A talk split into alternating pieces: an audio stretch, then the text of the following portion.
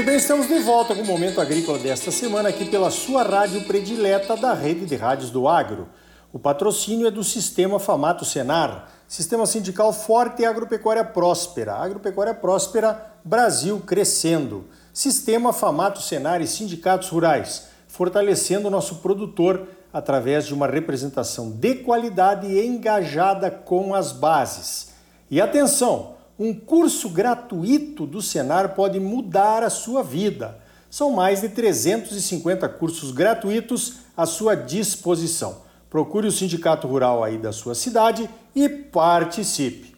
Olha só, nós estamos conversando com a Ariana Guedes, que é funcionária do governo do estado de Mato Grosso e mora lá na China e participou de alguns eventos dessa missão de empresários e de políticos brasileiros que estiveram visitando o nosso maior mercado para vários produtos do nosso agro. Já falamos aqui de algumas conquistas e de algumas frustrações, nada ainda oficializado, pois o governo chinês e o governo brasileiro só vão assinar a papelada quando o presidente Lula visitar a China, provavelmente daqui a algumas semanas. Ariana, eu queria explorar mais um pouco esse tema do desenvolvimento das questões da sustentabilidade pela China. Você falava que a nossa narrativa da sustentabilidade do agro brasileiro precisa ser diferente lá na China do que como fazemos na Europa. Fala mais um pouco sobre isso para nós, Ariana. Eu gostaria de, de destacar algo que eu vejo como muito importante. Então, além de não precisarmos ficar enfatizando a questão do desmatamento, né? Porque nós já sabemos que, de fato, o Brasil preserva 60%, o Brasil já tem, por exemplo, uma pecuária sustentável, a gente precisa é mostrar. Então, não precisamos enfatizar a questão do desmatamento, e sim mostrar com números, com projetos práticos, o que é o que é que nós estamos fazendo. Então, muitas vezes o que eu vejo são discussões bastante genéricas, com proposições bastante vagas do que tem que ser feito entre o Brasil e a China.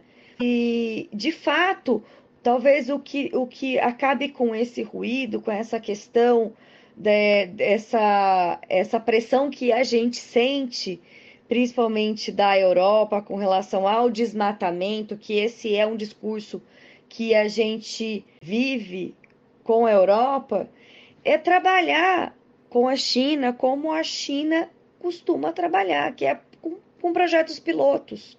Então, eu tenho conhecimento, por exemplo, é, de um projeto piloto que eles querem desenvolver da cadeia da, da rastreabilidade da cadeia da carne, onde a gente precisaria de uma indústria, um participante da indústria, que vai identificar dentro dos seus fornecedores um ou dois fornecedores para que a gente consiga acompanhar desde a produção de, né, dessa carne dentro da fazenda, analisar todos os elos dessa cadeia até que essa, essa carne chegue lá no consumidor final, no supermercado, na China.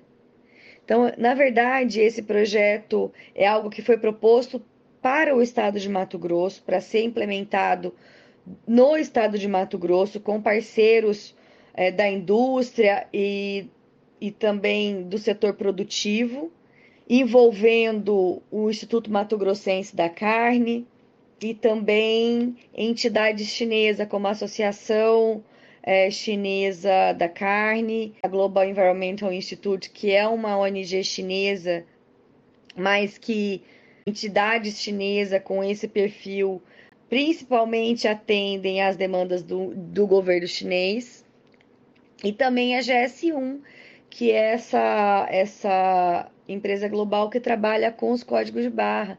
Então, seria uma forma de entender todos os elos dessa cadeia, conhecer quais são as nossas dificuldades, principalmente os mecanismos financeiros que a gente poderia apresentar para a China para fortalecer e, e atender ao setor produtivo.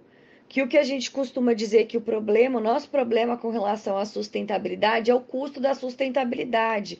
Mas para trabalhar é, um mecanismo financeiro que atenda aos diversos elos e principalmente ao setor produtivo, a gente precisa entender quais são as dificuldades, entender os pormenores é, é, de cada um desses elos, de cada um desses processos. E isso a gente não tem de fato. E foi algo que eu li numa reportagem da Forbes com o diretor da, de sustentabilidade da Marfrig, o Paulo Pianês.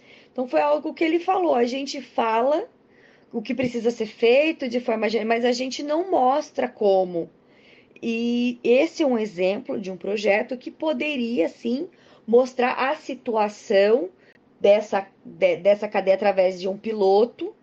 O, o, importante destacar que a China, em 2023, o projeto deles, é, da, da Associação Chinesa da Carne, é trabalhar a cadeia brasileira de carne bovina.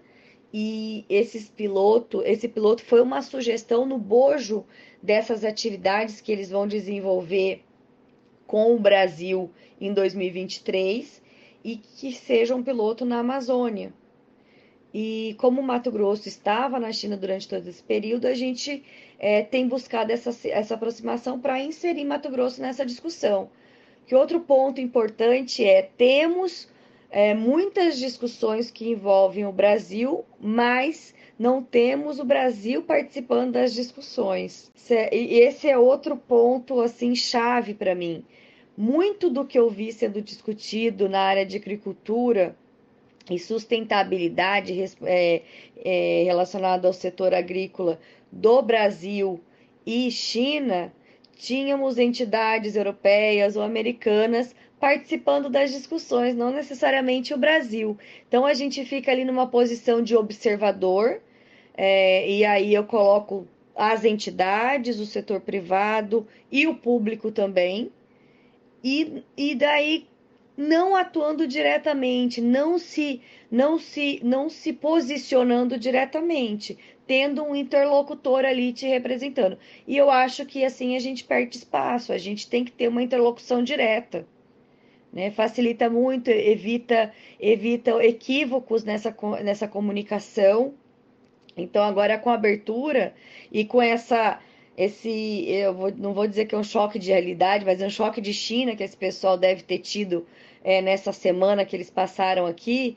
Eu espero que eles sejam bastante proativos no sentido de procurar seus homólogos aqui na China e de, e de estreitar essa relação e falarem diretamente com o governo chinês, com as entidades é, chinesas, sem a necessidade de intermediários porque o Brasil, ele é sim um gigante da produção, ele é um gigante da sustentabilidade e ele é um dos maiores parceiros da China. Então não teria o porquê de, de, de, de mandarmos recado por outras entidades que não são brasileiras para fazer o nosso papel. Então, entidade, setor privado, a China está aberta, eles estão é, ávidos é, para iniciar uma conversa, para estabelecer, reestabelecer esse relacionamento com o Brasil. Então, Ricardo, eu espero que eu tenha respondido as suas perguntas. Se você tiver mais alguma dúvida e seus ouvintes tiverem dúvidas com relação a essa temática, com relação a essa visita, ou quiserem conhecer o que é que o estado de Mato Grosso está é, tá fazendo na China, como a gente tem atuado na China, pode mandar para a Secretaria de Desenvolvimento Econômico do Estado ou então diretamente para mim, que a gente responde, a gente busca a fonte de informação confiável para dar esse retorno para você, tá bom? Então, mais uma vez, muito obrigada pelo convite e um bom dia, um bom final de semana a todos. Então tá aí. Realmente precisamos conhecer muito mais a China para entendermos melhor o nosso principal mercado e fortalecermos esta parceria pelo bem do agro e, é claro, pelo bem do Brasil. Você sempre muito bem informado, ligado aqui no Momento Agrícola. Sistema Sindical Forte Agropecuária Próspera. Sistema Famato Senar. Trabalhando para aprimorar conhecimentos, melhorar vidas e garantir uma produção agropecuária mais sustentável e lucrativa para os produtores associados. e um Brasil melhor para todos nós. Por hoje vamos ficando por aqui. Então até a semana que vem com mais um Momento Agrícola Mato Grosso para você. Até lá! Thank you.